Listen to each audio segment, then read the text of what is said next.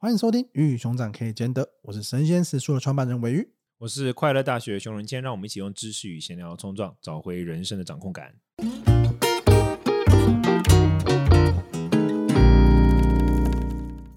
今天这集跟大家聊的话题呢，还是和越资深的人工作越有代沟，这是真的吗？嗯、呃，我觉得就像我前面讲的嘛，我觉得当然是没有错，但一方面又会觉得自己很怕自己变成那个越资，就是变成那个资深的人。我们上一集的讨论，时间最可怕就突然把你就是岁月催人老，真是催耶！你就突然就哎呦，怎么老了？这种你要把时间都放在做事情，然后突然一下催你老了，这种感觉。我们上对我们上一集讨论了几个面向嘛，那第一个面向就是时代发展越来越快，所以你过去的经验不一定行得通。对，那这件事情在有没有去怎么去区分资深这件事情，可能就会有点卡关。对对，对。那第二个就是。在资深这件事上面，你会不会有资深的病识感？就像刚刚讲的，就是你可能突然间你老了，你资深的别人来请教你了，你怎么样去给别人建议的时候，不要让别人有觉得那么说教感。对对对对对。那第三个也有提到的一个点，就是可能在不同的领域，你比较传统的领域，或是你要创新的领域，对于资深的经验这件事情，它有的时候是祝福，有的时候是诅咒。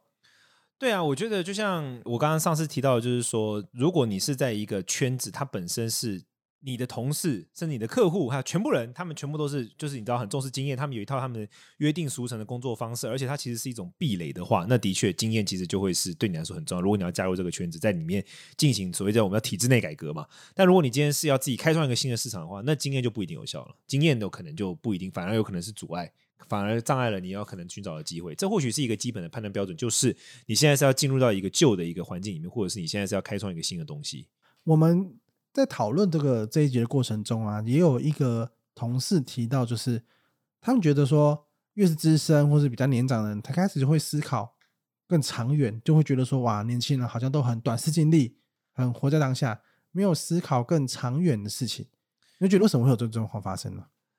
我觉得我们的同事在分享的时候蛮激动的，我觉得他讲的非常好，因为其实就是好，我举个例子来说，我之前就是你应该知道嘛，我要做一个那个冥想中心嘛。然后我在买那块土地的时候，那是已经两年前的事。然后那个地主人就是反正交易都完成，什么都完成。那我觉得人是不错的人，对。可是有一个我觉得很重要的点，他们是长辈嘛，哈，长辈跟年轻人，因为他都已经退休了，他们重要的是存量，我们重要的是增量，是截然不同的东西。就很像是最基本的财经概念，就很像说他手上有一亿，我手上只有一百万，对他来说，他其实只要把一亿拿去放个年利率八五趴的东西，他在那边什么都不用干就可以拿五百万了。可是我不是啊。我可能要今天辛辛苦苦一直冲，一直冲，一直冲，有可能这一百万还会有赔掉的风险。对，所以我的意思是，长辈他真的是越老的人，他们越倾向于存向存量思维，就是哦，我们做事要稳定啊，要稳固啊。为什么？因为稳定稳固符合他的利益，因为他已经累积到一个点，对他来说，就是我记得以前忘醒来来一集，那我觉得他讲那一集都非常好，就是短期关系跟长期关系本质是很不一样的。越走越长的人，他最重要就是要避险啊。他是要规避风险的，可是像我们这种短期一开始还在刚还在发展的人，我们就是要追求机会啊，所以我们是一个在追求机会的状态。所以他给我的建议就是让我，我记得那时候他他当然都是好意，那时候就是非常烦，就他会给很多建议，就是我知道是没有错，我知道以他来讲是没有错，可是我是完全不能这样子，因为。我就是有我现实的难题必须去处理跟必须去面对，因为比如说我现在在增长期，我必须要快速的扩充，我必须要把什么事情做出来。但他不是嘛？因为他已经是已经是存量期了嘛，他就是只要等待稳稳的，不要出现风险。所以等于说我做的事情跟他是起矛盾的，因为我增长期会做的事情就是在创造机会，同时也创造风险。但他的最核心的价值观就是我要避免任何可能性的风险。所以我后来发现，我觉得所有我我我处不来的人，全部都是避险价值观很重的人，我都处不来。这是我自己，当然这是我自己的。所以他不一定是年纪，他会不会是其实有的人，他就是比较避险，完全有这样的。像我自己在人际关系相处啊，不论是朋友啊或者感情或什么，我非常，但这是我个人主观喜好哈，我非常不喜欢做事情只会打安全牌的人。就是我甚至就是内心甚至是跨一搏那种，就是我会觉得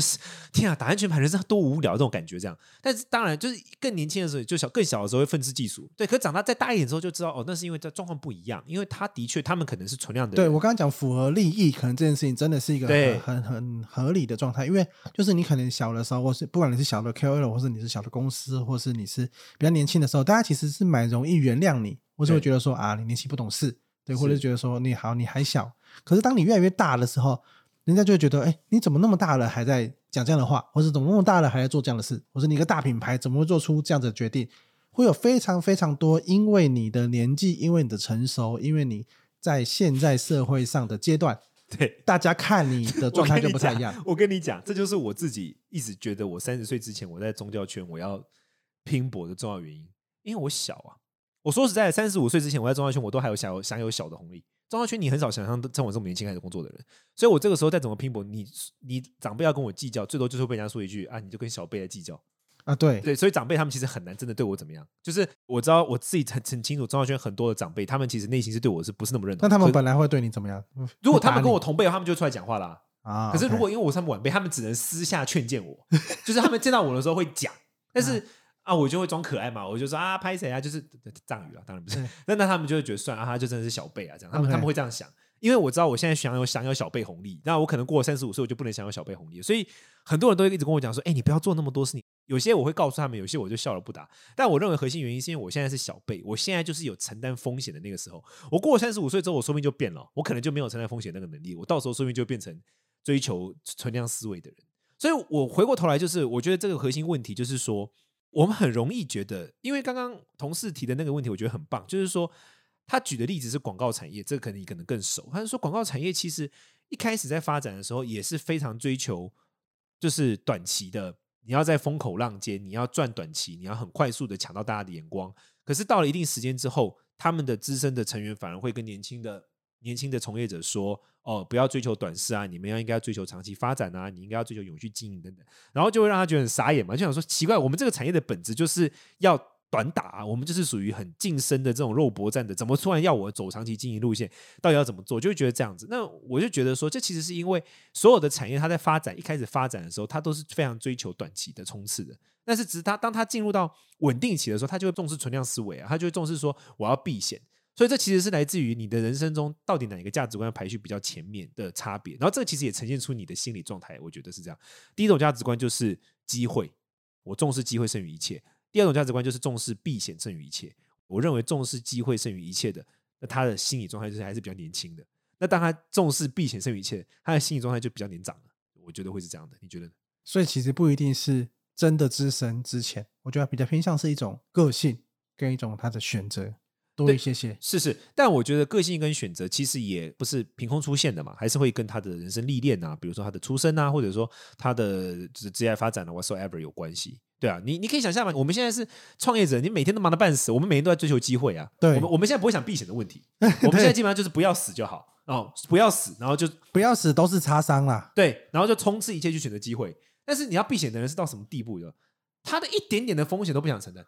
我觉得他到到后面就会长这样，就是说他存量思维的时候。一点点小风险，他都会觉得啊，这样不好啦，或什么的这样子。所以我觉得这个真的就是，你要说是年资深之前也可以，反正就是我觉得真的是你已经有存量的人，他才会有这种思维，就是避险。增量的人，他重视的是机会，就是我。所以其实我觉得这个东西，它另一个点有趣是，假设你在很年轻的时候，或者假设你现在并没有太多的存量，就是好，假设你的存款不是你没有现在一亿元，你可能就只有几万块的时候，你这个时候保守，反而对你来说是一种伤害。对，因为你没有那么多存量，它可以去利滚利啊，或者它可以去给你更多的保护伞。对，你反而你没有存量的条件啊。对，你反而那时候你年轻的时候，或者是你在一个处于一个创新期的时候，你反而就是更硬要去冲刺、去拼搏。我觉得这才是符合你在处于那个阶段的人的利益。对，每一个阶段的人，他要有不同的利益状态。当然，有一些人很屌啊，就是他已经年纪很大，他还是增量思维哦，那我就很屌。很多人也有，你也不能否认，真的有些人是这样嘛。就比如说，有些长辈比我们还爱看书，有些长辈对于年轻的一些讯息的敏锐度比我们更高。那那这就是人上人，那真的就很厉害。这个是二说嘛，哦。但基本上来说，的确我们在存量低的情况之下，我们的损失成本低，所以。机会得到机会成本是高的，所以的确，我认为是说，我们拥有的少的时候，我们在年轻的时候，的确增量思维是很重要。所以话反过来说，年轻的时候太听，假如你的长辈太听长辈的话，但不能讲，但讲的太奇怪了。就如果你的父母或你的长辈已经是在存量思维的状态，然后你还太听他的话。啊，那你也差赛，就是这个，他可能是这种感觉。对对，所以你可能要回去思考一下，说，哎，你常常觉得你父母很喜欢说教，你可能要先思考一下，他对于人生的规划，他是属于存量思维还是增量思维？不无可能，有些父母是超增量思维的、啊，父母就说：“天哪，你怎么带这么需要你给我出去玩？”也有可能嘛，这不无可能嘛，我们必须承认它的存在嘛。但就是我觉得，到底他是重视避险还是重视机会？我觉得他是很不一样的事情。我觉得还有另外一个思考点，就是关于优势这件事情。是你说，因为你比较资深的人，其实某种程度来说，经验就是你的优势。因为你很多去试错过，你早就已经伤害，你早就已经处理过这些事情了。但是比较年轻的人，或者是经验比较少的人呢、这些冲劲跟这些去试错的这些勇气，反而是你的优势。对，我觉得在不同的阶段，你选择适合你的武器去做，我觉得反而会是比较好的选项。我觉得这个有一个关键的问题，就是说年长者他的经验是否为优势，会取决于那一个经验的。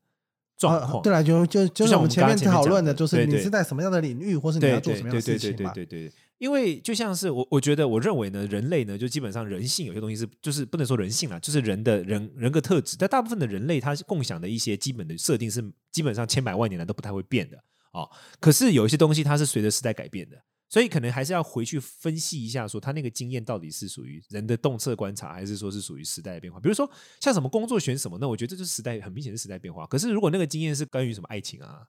关于什么、那种，可能就不一定了。那种可能真的就是属于人格特质的一个人人性洞察的部分。怎么？那我想讲一个，就是如果非得要跟资深的人工作或是沟通，那应该怎么办？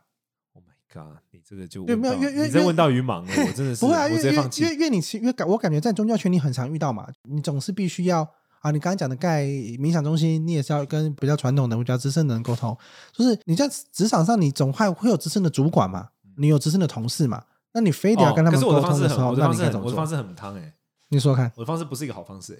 我我在键盘上有三个步骤然后，第一个就是我会听啊，我的意思不是听进去，我会听，我不会跟他们 argue，我不会跟他们起争执，我觉得那没有意义，对，因为就是。我不想浪费时间，所以就我会听他们讲，这第一点。然后第二点就是我不会照他们做。但第三点，阳奉阴违。对，我想对，他其实同一点，阳奉阴违，对，这第一个。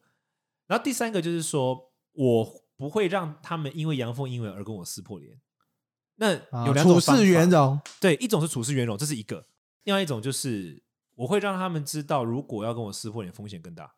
那你要想，他们避险嘛？就你有你的武器，对对对，就两种做法，要么你就处事圆融，要么你就要武器，就这样。那要看状况。基本上我都是喜欢处事圆融啦。但如果这个人逼得太紧，那有些有些长辈，这个我还觉得还是跟长辈的个性有关，那不是一一言以蔽之的。有一些长辈他就是你跟他阳奉阴违，他见每次叫你，他还是会碎碎念，但他就不会怎么样的去逼迫你。对，那这就算了这样。可是有一些长辈是你如果不照他做，他就会来逼迫你，或者是他会一直。就是找你麻烦的话，那我这种就是会亮武器出来，我就会让他知道说，你如果再怎样的话，那你的风险会更大。就像这样，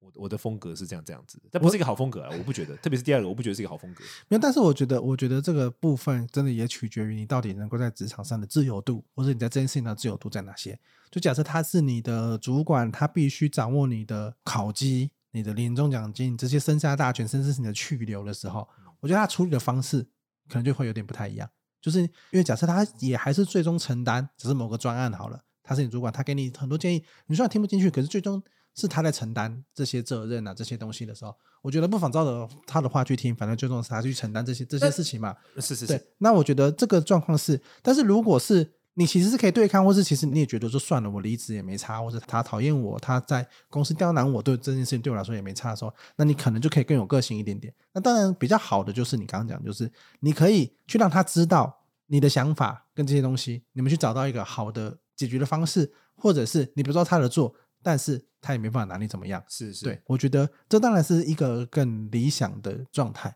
对，但是这是我觉得，我觉得取决于就是你到底对你现在手头上做的事情的那个掌握度有多高。这件事我另外一个不太一样，跟你相反啊，只是可能我会因为在思考的时候是从另外一个观点思考，就是我在思考的是是对谁负责。比如说，像因为你刚刚讲一个很重要的重点，假如说这个人是我的上司，然后这个工作最后是他要负全责，所以实际上我其实不是对我的工作负责，我是对他负责。那如果是这样的话，我就依顺他，因为我的想法其实已经不重要，在这个工作里面。就是我觉得大家可能或许可以试试看，把自己的角色、自己的理想跟自己的责任切开。很多时候，你的理想跟你的责任是无关的。像我举个例子，像我之前就是因为我像我我帮我老板工作嘛，我老板是就是一个很有名的宗教领袖嘛，可能有些人知道他，他是我的老师，同时我不拿他薪水了，但是我是为他服务的嘛。我们像我这一行哈，我认为，因为我们会我们等于像是幕僚的身份，一方面是幕僚，一方是他的助理这种角色，不太会有新的助理出现啊。但有时候会有，偶尔会有阶段性的，可能专业性助理或什么。然后所有专业性助理，因为我已经在这个这一行里面算资深了，所以他们来问我意见的时候，我都会跟他们讲说：你一定要记得，你是为老板服务，不是为信徒服务。为什么呢？因为我老板是服务信徒嘛，就是我老板是跟大家提供东西或什么的。很多人会觉得说，呃，你你懂我意思吗？就是我老板是服务信徒，他是一个宗教导师嘛，他服务信徒。很多人会觉得那个助理会觉得自己的角色是服务信徒，而不是服务老板，所以他会怎么做呢？就比如说，老板说要做 A 的时候，他刚才讲说没有啊，其实 B 做法更可以服务到大家，或怎样怎样怎样怎样怎样。但是其实这就我因为最终要面对那些信徒的人是他，是他。对，可是很多人很容易在这个地方就跨跨那条线，因为老板脾气很好，他很容易过那条线。过那条线是我会认为，一方面你既没有办法服务好他，你自己也会很痛苦，因为他最后也不会听你的。我一开始也是这样，我开始跟他工作才二十一岁。那时候内心满心抱负啊，我就觉得说，啊，他应该怎么做啊？他应该要如何啊？你知道，就是你知道，你就是有那种你想要成为治世之良臣，你知道，你想要改革这个体制，你想要成为你的皇帝是一个英明的君主。那我们又是传统团体，又很有这种感觉。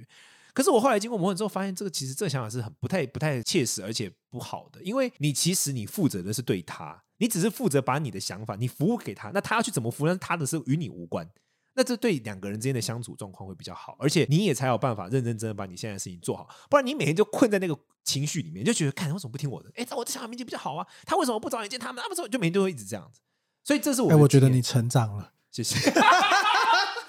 对，因为因为我觉得这东西真就像我刚刚讲，就是那个东西谁是最后负责任的人，这件事情是很重要的。对对对。但是如果你一直在纠结在这个事情上面，你一直会想要说啊，我我就是要要要听我的，一定要照我的。对。可是你又不去承担那个最终的结果。对对对。对，那你只是你只是得到了那个好处，但是最终啊发生事情呢，你可能跟你无关啊。对，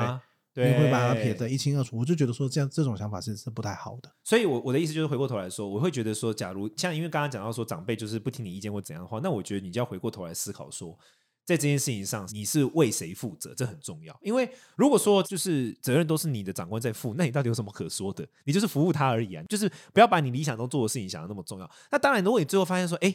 我理想中是想要改革社会，结果我最后全都是在服务我老板，或者说我理想中是想要创造我自己的作品，结果我最后都是在服务我老板。哎，跟我想象不一样，那你可能就是就是需要离开这个团体或者那个地方。对，但这是 different story，这是另外一件事。可是我觉得在面对这种你的长官的这个时候，这一个拿捏很重要。当然，如果另外一种就是你，因为讲白了，像伟瑜你刚刚提到说，你如果有更大的自主权，啊，有更大的自主权代表什么？就有更大的责任啊。如果你是要负更大责任的话，那当然长辈的话，你可能就是我刚刚那一套嘛，阳奉阴违或什么，就就可能可以 apply。可是我是强烈建议，如果你是在体制中，你是依附于某个长官，你要记得你是对他负责，你不是对你的工作负责，你也不是对别人负责，你的工作就是对他负责而已。所以我的观点是这样。所以其实，在跟越资深的人工作，越有代沟，在这件事情上面，他可能这个资深的人也偏向是你跟他在同一个体制里面，还是他是体制外不同的人，那可能应对的状况也会。有点不太一样，因为可能体制外的人的沟通，你有机会把它换掉。就是假设你跟 A 对。A，假设你刚刚讲的盖房子，你有 A、B、C 三个 team，那就是两个 team 比较资深，那给你的建议你听不清楚，你听不下去，那你就选 C team。对对对，就是可能就有这种方式。那如果在体制内的话，你可能就要去思考。这个最终责任归属到底是谁？对对，假设归属是在他身上的话，那其实你是要跟他一起去协作这件事情，让他发生。你是你要对他讲白就是对啊，你是服务于他，你不是就是没有，就是自己觉得自己好像说是在决定一件事，不是你是对他服务而已。那以这个状况来看呢，就当我们在选择跟。要不要资深的人，还是跟之前的人工作的时候，其实他背后的抉择又在于是，会虽然觉得，诶，他可能会有些代沟，他可能怎么样，但是新的人可能很容易创新，或者很想很能想法很冲，但是因为创新跟很冲这件事情，他背后也是容易会失败，对、啊，或者容易会出包，是是是，对，容易因为经验不足而造成的一些不好的结果。你跟这样的合作，你虽然说可能很开心，可是实际上有可能会发生后面这些问题。对，那你可能跟资深的人工作，你会觉得啊。很爱碎念呐、啊，很喜欢讲一些有的没的，很喜欢说教。诶，可是他有可能在某件事上，他为什么会想要说这件事情？是因为他可能之前就碰过这个亏，对，所以他有可能可以很稳固的把它做好。但是你就要去忍受这过程中的这沟通的不顺畅。对，我觉得这些的选择，它也是一个可评估的过程。我觉得跟资深的人工作最重要可以学到的事情就是避险的能力，因为你假如这当然，如果你是一个一直都很会冲。可是你一辈子都很会冲，那也蛮危险的。对，因为可能就是你前面累积了很多，突然哪天就爆掉。对对，就跟赌博一样。所以我觉得会避险能力很重要。所以我以前也是非常烦于跟资深人的工作。可是我后来相处久之后，我就可能也是长大，或者说就是启发吧。就是你就会从，因为有时候啊，我觉得最难是什么，你知道吗？就是如果你跟你的老板是面对面的，或者说你跟资深人工作是面对面，嗯、你们两个其实就已经处于一种敌对状态，你就很难看到他，你就你就会一直觉得他在否决你。可是，如果你有机会跟着你的长官一起去处理外面的事情，你从侧面看他是怎么处理事的时候，我自己有这个经验之后，那我就会知道，哦，他这个原因是为了避这个险，或者说，其实有时候，有时候资深的人，我觉得他不一定不愿意跟你分享他避险的思维在哪里。当然，他信任你，所以我觉得跟资深的人可以学到就是避险这个事情。而且，我觉得这个对于说很会冲的人是要学到，就不是说你一定要马上变这样，可是你至少要知道这一件事。你如果完全不知道这件事，那你后面就关不掉了。就你现在很会冲，你可以说你可以是一个知道怎么避险，但是现在选择机会的人。但是你至少要知道怎么做避险这件事，不然的话呢，你就是会一直冲，一直冲，一直冲，然后有一天就不知道发生什么事。我觉得会是像这种状况。其实我自己在看之前跟资深啊，就是有一块也是跟这个有点像，就是其实你资深的人，我们假设要把一个人升为资深的同事好了，是是你其实你就是需要知道哦，他这个人他做的事情是。有一定稳定输出的水准，对，就是他不能他你他已经资深同事了，然后他有时候做的还超级好，有时候做超级烂，就那个很好像坐云霄飞车一样高高低低，对对对，你会期待他有稳定输出的能力，对，那这东西就是他当然会有他想要创新的时候，可是如果他不想创新跟状态不好的时候，他还是要维持一个平均值。那我觉得以这种状态来说，我们才会觉得说啊，你真的是一个值得升迁资深的同事，你不需要去担心他。太多的事情，那这个状态底下就变得是，他必须要各种状况都能够处理或是 handle，对，这很重要。所以我觉得为什么要回头来讲这个事？我觉得我们好像这两集一直在骂，好像资深是一个很不好的事情，或是很不好的状态。可是实际上，其实资深这个对对每一个人的成长，他变得成熟，或他变得更进一步，不管是在组织内还是你个人的人生体验，我觉得都是一个蛮重要的过程。我我我非常认同，我非常认同，因为特别是我要讲一个，就是你讲这个，我就想要一个故事，就是反正我们有一个共同认识的人啊，就是有一个做那个影音平台做很大的一个一个前辈嘛，然后那个有负责人，我是是我的朋友，有一次我们在聚餐的时候，然后我就在问他说，因为他们做的很厉害，他们在 YouTube 上很厉害，然后我就问他说，看你们那企划或什么这么，我就觉得这很厉害，这个人才怎么找？然后他知道他，我第一次就是他讲了一个我这辈子从来没有想过的事情，我觉得他想的是对的，你跟你刚刚讲的是对得起来，完全对得起来。他就说他面露难色，你知道吗？他跟我说，他说你知道这种企划型跟创意型的工作啊，这一些人才啊，你特别需要照顾他们，你知道吗？我说怎么说？我说你是要帮他每天买饮料或什么之类的吗？他说重点不是这些，是你特别要安抚他们跟哄好他们。那我就说为什么？他说因为他们的工作本质就是不稳定的。因为他说创意这种东西无法量化，创意这种东西本来就起起伏伏。他今天创意特别好，他可能就做出一个超级一百分；他今天失恋，可能给你二十分。他说我没有办法用一个客观的标准去标定他的工作能力在哪里，所以呢，我们就是要不停的去安抚他，去让他保持在良好的状态，所以他才能够有好的输出。所以他说，其实这种人才重点的不是来自于他的培养，而是来自于你的照顾跟你的呵护。他用呵护找到不错的人，然后你还要呵护他，嗯、他用呵护这个词，我印象很深刻。这就是我的意思，就是说，年轻的时候，我们可能的确会比较有创意，比较有冲劲，我们会有比较多这些往前冲的东西，但相对的就是不稳定。所以你要想，就是说，可能人生的阶段，你有办法一直做过过着不稳定的人生吗？这当然是不太能想象的嘛。所以，其实资深者或者说避险思维，本质上也就是在训练如何稳定输出嘛。也其实也是这样，没有错，的确。好，那我们今天的节目就差这边告一个段落。那我们今天聊的话题呢，就是延续上一次就在讲和资深的工作有代沟怎么办嘛。